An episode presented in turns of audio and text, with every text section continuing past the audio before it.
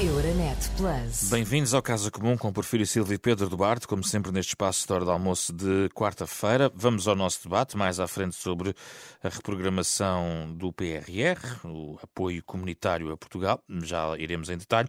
Para já, também algo que diz respeito ao bolso dos portugueses, porque em cima da mesa está uma proposta apresentada pela CIP no sentido eh, de um aumento salarial. A CIP propôs, entre várias medidas, o pagamento voluntário pelas empresas do 15º mês aos trabalhadores isento de contribuições e impostos. A Confederação Patronal propôs também um incremento salarial em dois anos de 14,75% nos salários, com redução temporária da taxa social única. Desse valor, o aumento salarial seria de 4,75%, os restantes 10% iriam para um plano individual de reforma. Há mais propostas, obviamente, mas globalmente têm sido estas as mais debatidas desde que a CIP colocou cá fora esta proposta de aumento salarial que tem vindo a motivar o debate e por isso a trazemos aqui, com base naquilo que foi explicado também pelo presidente da CIP eh, em diversas entrevistas, nomeadamente aqui na Renascença, e também em relação às eh, reações que tem tido. Começo já por si, Porfírio Silva, em relação àquilo que é, o, digamos, a essência da medida da CIP. Como é que olha para esta proposta dos patrões? Uh, boa tarde, Pedro. Cumprimento também o Pedro Duarte e todos os que nos ouvem. Bom, desde logo é certo que nós precisamos de continuar a baixar os impostos sobre o trabalho, coisa que temos vindo a fazer e já está uh, indicado no plano de estabilidade uh, daqui para a frente que vamos, que vamos continuar a fazer. Não é isso que está em causa. Há outra nota de partida que eu também queria dar e que é esta: está em vigor um acordo de médio prazo uh, sobre competitividade e rendimentos celebrado no quadro da concertação social.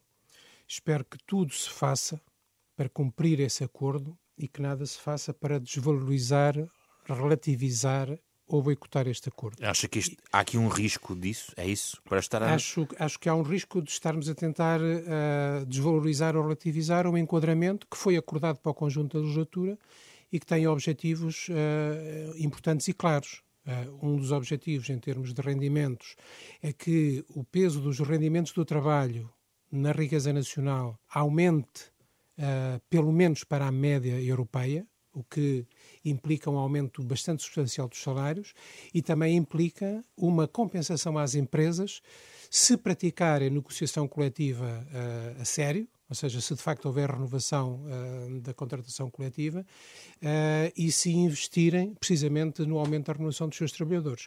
Ora, eu penso que é importante uh, em relação a um acordo de médio prazo que foi assinado para toda a legislatura, é importante que, enfim, que não demos um prémio àqueles que ficaram de fora, porque mesmo do lado dos sindicatos nem todos, nem todos assinaram e, portanto, é importante... Pode ser um atalho para chegar ao mesmo destino, ou não? Não me parece, não me parece porque, indo à substância das propostas, o que a CIP propõe uh, não é o aumento de salários. O que a CIP propõe é que as empresas possam, se quiserem, a proposta é para um pagamento voluntário, portanto discricionário, se as empresas quiserem, possam dar um prémio a alguns trabalhadores. Não se pode chamar aumento salarial a uma quantia que as empresas dão se quiserem. Mas, já existe, a questão é fazê-lo sujeitar claro, pois, a impostos. Esse, não, pois, exatamente, porque já existe, mas a questão é se chamar a isso um aumento dos salários. Não é? Porque o que é que se passa? Assim propõe que o prémio salarial voluntário seja financiado à custa da carreira contributiva dos trabalhadores. É que, se não há contribuições das empresas e dos trabalhadores, isso diminui a proteção dos trabalhadores. A CIP, neste caso, tal como os liberais radicais, quer nos fazer esquecer que elementos do Estado Social, como a proteção no desemprego ou as pensões de reforma, não são benesses do Estado são mecanismos que os próprios trabalhadores e as empresas financiam, embora também haja um financiamento complementar via dos impostos. Cortar nas contribuições é cortar na proteção. A proposta da CIP significa cortar na proteção dos trabalhadores. Não agora, mas quando eles mais necessitarem. Por exemplo, quando estiverem no desemprego ou quando estiverem na reforma. Isso é ainda pior. Além disso, o que CIP propõe é que o prémio salarial voluntário seja financiado à custa da redistribuição que representa o sistema progressivo de impostos, porque na realidade vai beneficiar mais deste mecanismo proposto da SIC aqueles que ganham mais. Não tenho nada contra aqueles que ganham mais. Sim. Agora, a lógica da de redistribuição tem uma lógica progressiva, que é uma lógica redistributiva e que não deve ser atacada assim à peça. Eu gostava de ouvir o Pedro Duarte e gostava só de fazer uma nota. O Pedro Duarte é vice-presidente da CIP também e, portanto, eh, este ponto é importante que os ouvintes tenham essa informação. Eh, Pedro, eh, esta questão de, do impacto sobre a segurança social e da questão da TSU tem sido levantada desde que a proposta surgiu. É um dos argumentos, obviamente, que eventualmente contestam esta proposta como é apresentada. A ideia da CIP eh, eh, salvaguarda, a proposta CIP salvaguarda a segurança social, tendo em conta até os argumentos que, no fundo, foram aqui replicados pelo Pedro Porfírio Silva. Boa tarde, José Pedro, cumprimento o Porfírio Silva e todos os que nos, nos ouvem. E, e, reforço esse, essa declaração de interesse é, que, que, o José Pedro aqui já disse, acho que, que, é, que é, importante. Uh, portanto, julgo que à partida todos compreenderão que eu subscrevo uh, esta proposta da CIP não só esta em concreto, mas o conjunto de medidas que foi apresentado. Isto talvez eu percebo que do ponto de vista mediático não seja muito simples que sejam explicitadas as 30 medidas que foram apresentadas. Isto é uma proposta de um pacto social uh, relativamente transversal, que assenta em três eixos. Um deles é o crescimento económico, que nós precisamos muito desse crescimento económico para financiar, nomeadamente, a nossa segurança social, entre muitas outras coisas. Há um outro pilar, que é o da simplificação administrativa, nomeadamente no Estado, Uh, e isso uh, é importante que se perceba que pode trazer também benefícios para, para, para as empresas e, portanto, para a economia nacional e, portanto, para os trabalhadores também, sem incorporar custos, pelo contrário. E depois, sim, o terceiro eixo, que aliás até é o segundo uh, na, na, na, nossa, no documento, que tem a ver com o rendimento das pessoas. E é dentro de, desse, desse eixo que se enquadra também estas medidas que o Zé Pedro aqui explicou, nomeadamente esta específica e concreta do, do chamado e, e, é importante eh, avaliarmos exatamente essa, essa medida porque que é proposto pela que há esta, há esta questão relacionada com a forma como é financiada, a forma o impacto tem na segurança social exatamente. e é por causa disto que, tra que trago aqui esta questão neste ângulo, digamos assim. Esta proposta do 15º mês é importante que se perceba o seguinte. O, o Porfírio Silva diz que não se pode chamar um aumento salarial. Bom, eu, eu tecnicamente não vou entrar nessa discussão. Objetivamente, é um aumento dos rendimentos líquido dos trabalhadores. E isto é que eu acho que é importante que as pessoas percebam, independentemente de depois encontrarmos aqui, uh, haver um esforço por parte de uh, alguma, uh, algumas convicções ideológicas, vamos chamar assim, que têm alguma aversão a uma proposta desta natureza, que visa melhorar o rendimento líquido dos trabalhadores, vindo daquilo que é o chamado patronato, eu percebo que faça confusão a algumas pessoas e seja preciso rapidamente encontrar alguns elementos de, de oposição à medida.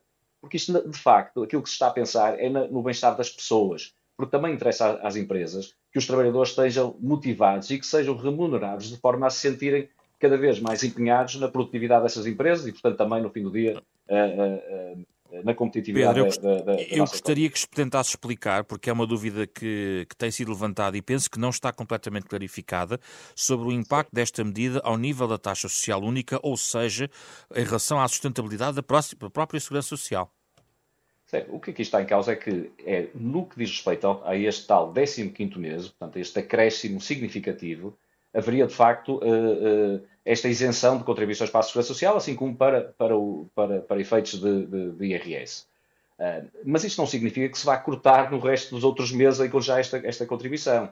É um regime, evidentemente, excepcional, muito excepcional para um 15 mês, que, aliás, é importante que se diga, já existem outros, outros mecanismos e, portanto, a forma como eu vejo alguns elementos, nomeadamente a líder do Bloco de Esquerda, por exemplo, entre outros elementos, a, a, a, protestarem de uma forma absolutamente veemente, como se isto fosse uma novidade que iria revolucionar o sistema. Eh, quer dizer, não, isso já existe, nomeadamente, julgo que há, que há outros casos, mas pelo menos em, medidas que há de incentivo ao emprego jovem, por exemplo, já há circunstâncias em que essa mesma uh, remuneração por parte das empresas está isenta de, de contribuição da, da chamada TSU. Não?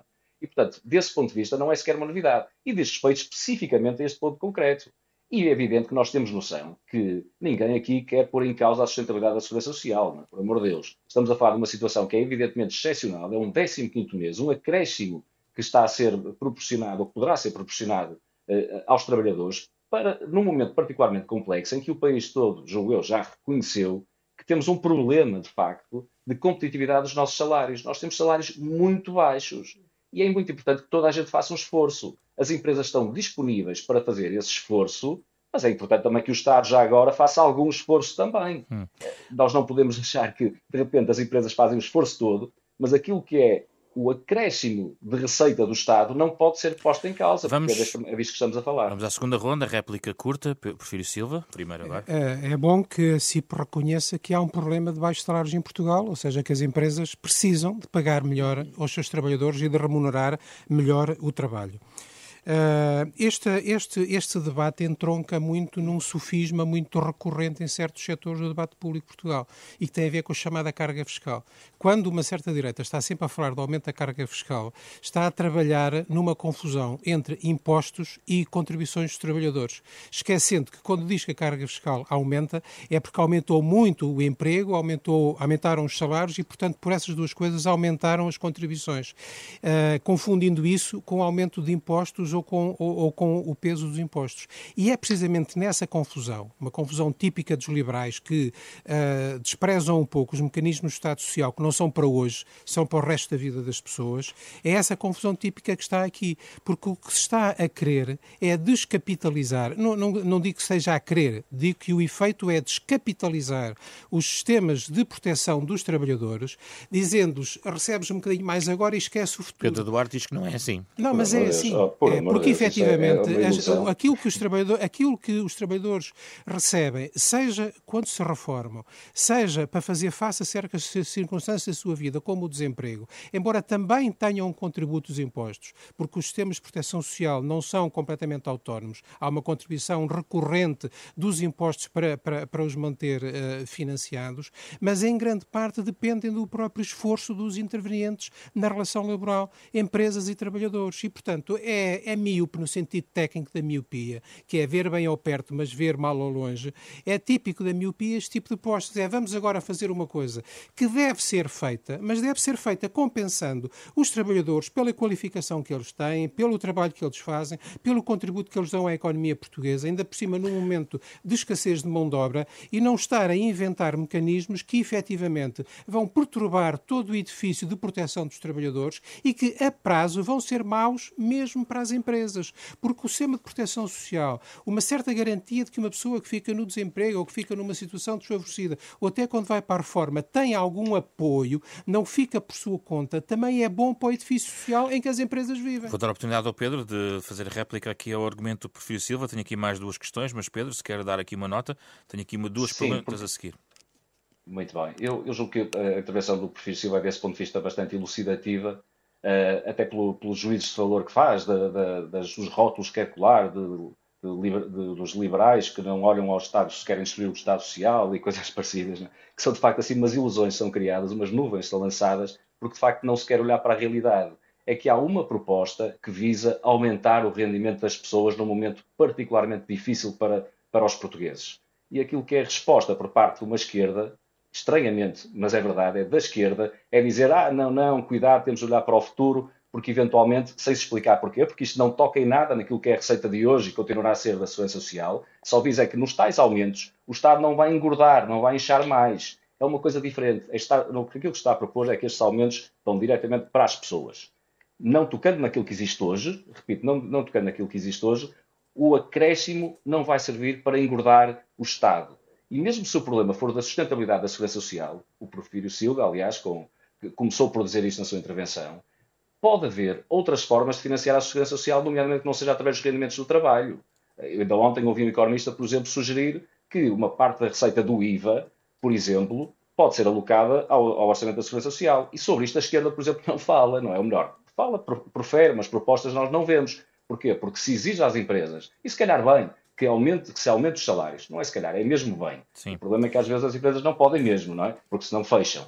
Mas que se aumente os salários. Mas o Estado faz um esforço zero. Aliás, é notável que ainda hoje de manhã ouvimos dizer que, que o Governo propõe de aumentos para a, para a função pública 2%. Ora, nós estamos aqui a propor um aumento gigantesco de rendimento para as pessoas que é muitíssimo Pedro. significativo uhum. e infelizmente parece que não acorda na esquerda. Certamente é um destes temas que nós vamos, nós vamos ter a possibilidade de debater muito mais estes temas, porque vamos aproximar de facto do Orçamento de Estado para 2024, onde este tema vai levantar. Mas eu tenho aqui duas questões que tenho mesmo que fazer a Pedro Duarte. Primeiro, não fique incomodado, Pedro, o facto do Chega dizer que vai decalcar toda a proposta da CIP em sede de alteração ao Orçamento de Estado de 2024. Eu acho que nós temos de olhar para a substância. Se isto melhorar a vida das pessoas, é isso em que temos de estar focados. A, posição dos partidos políticos, cada um as assume. Não é? Eu, eu, eu não, não gosto de, mesmo com um partido como Chega, e sou insuspeito quanto a isso, eu não gosto de, de, de, de rotular, uh, ou melhor, de, de, pôr em causa aquilo que é substâncias de propostas para só, por, só o que é. Há uma, uma expressão que se costuma dizer que até um relógio parado está certo duas vezes por dia, não é? E, portanto, até pode ser que neste hum. caso eh, o chega a ser. A segunda questão é um argumento aqui do Porfírio Silva. Sobre o acordo de rendimentos, é ou não uma forma, pode não ser lido, não há o risco de facto de eventualmente pôr em causa um acordo de médio prazo que foi alcançado não só com os patrões, mas também, por exemplo, com a UGT e outras entidades? Não, não, quer dizer, um acordo assinado é um acordo assinado e quanto a isso não há qualquer dúvida. É evidente que, havendo entendimento de todas as partes, o próprio acordo vai merecer certamente nos próximos anos que, que, seja revisitado. Isto porquê? Porque as circunstâncias e o contexto estão a mudar de forma muito significativa. Nós sabemos que uh, uh, uh, o ciclo, digamos assim, inflacionário é absolutamente imprevisível.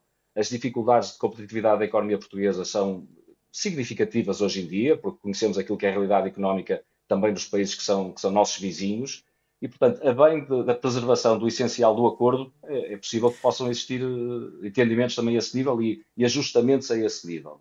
Mas é evidente, e é bom claro, para assim para um acordo que está, que está assinado, apesar de ter sido, aliás, no mandato anterior, mas isso foi assumido desde logo pelo, por, por esta direção da CIP de que um acordo assinado tem que ser eh, honrado. Este é o tema nacional, o tema europeu vem já a seguir. Euronet Plus. De certa forma está também ligado a isto, porque temos, está, tem a ver com a reprogramação do uh, eh, PRR, que uh, o Plano de Recuperação e Resiliência, que foi aprovado pela Comissão Europeia, essa proposta de Portugal, uh, que prevê um acréscimo de 5,6 mil milhões de euros. A dotação máxima passa de 16,6 mil milhões para 22,2 e quando olhamos para o dinheiro extra, cerca de 2,4 mil milhões são subvenções e 3, 2 mil milhões são empréstimos.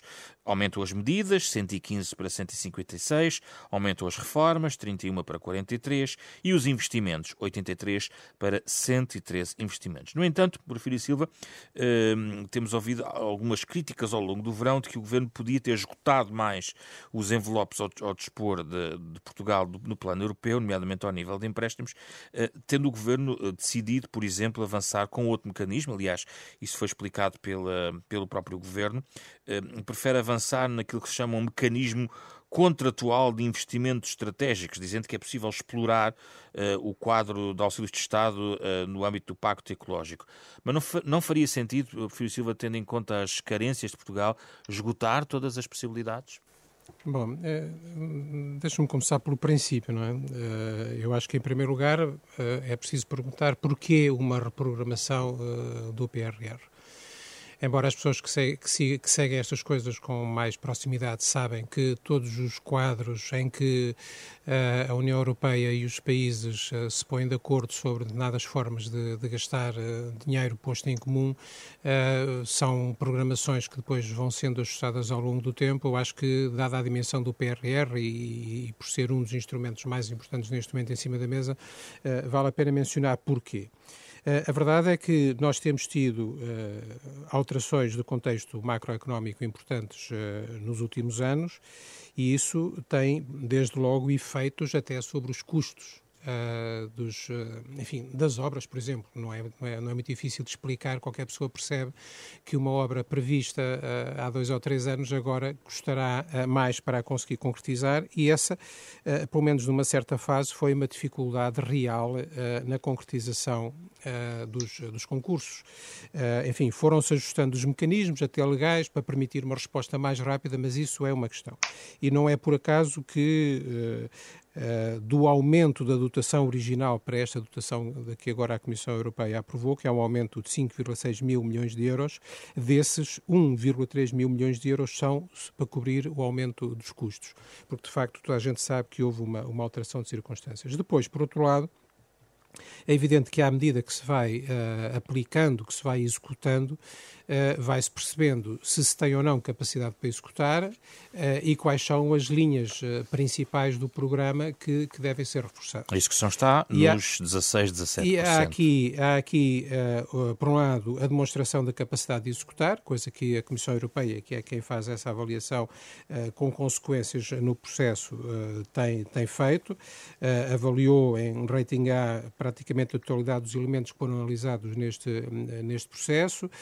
Uh, e, por outro lado, há o aumento da, da ambição, quer dizer, porque importa, importa também aqui destacar que as modificações que foram propostas uh, não é só mais dinheiro, é também o reforço, designadamente, um reforço no apoio à economia privada, portanto, um reforço às, às empresas, uh, no que diz respeito à capitalização, no que diz respeito ao apoio à inovação. Uh, por outro lado, o investimento nas qualificações uh, das pessoas, uh, competências, modernização dos centros de formação profissional, acelerar a requalificação das escolas e, por outro lado, o reforço do Estado Social em áreas em que há necessidade de reforçar. Por exemplo, no, no, no, caso da saúde, uma das fatias importantes que se destinam principalmente a mais 68 novos equipamentos médicos pesados para hospitais no SNS e para passar de 100 para 124 Porque não apostar em mais empréstimos, Prefiro Silva? Porque não apostar em mais empréstimos? Eu penso que há certos, certos, certos debates que nós não devíamos transformar sempre em, em debates políticos. Há debates que são debates técnicos. Uh, muitas vezes uh, o pormenor de qual é a componente de um determinado pacote global que se usa num determinado momento tem a ver com uma análise técnica muito específica acerca de quais são as melhores condições de financiamento dessa, dessa possibilidade.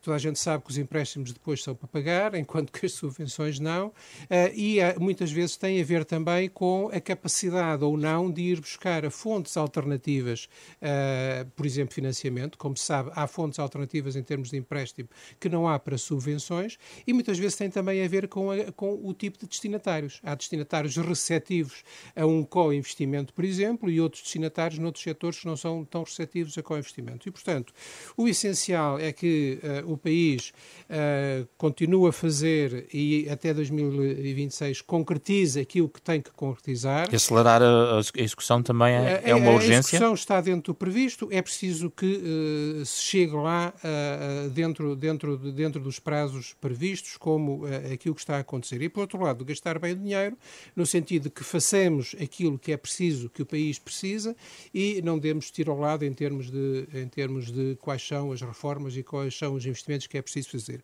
E desse ponto de vista, apostar na saúde, na habitação, na educação, na, na, na redução da, da, dependência energética e na transição energética, apostar nas empresas, na capacidade das empresas para inovar, no financiamento da inovação, na capitalização das empresas, apostar na, no, no, no, no continuado reforço das competências dos trabalhadores, porque também também são precisas para a economia funcionar e para responder às necessidades da economia, penso que é globalmente isso que está em questão. Ouvir... Ainda falta que o Conselho aprove esta proposta da Comissão Sim, mas... em outubro. Em princípio não haverá problema, mas menos... precisamos dessa aprovação para pedir as tranches que, que, que correspondem a este ano. Pedro Duarte, como é que vê a reprogramação do PRR nestes contextos aqui, de certa maneira, também já descritos? De facto, eh, nós precisávamos desta reprogramação pelas razões que, que que o professor Silva aqui, aqui, aqui trouxe.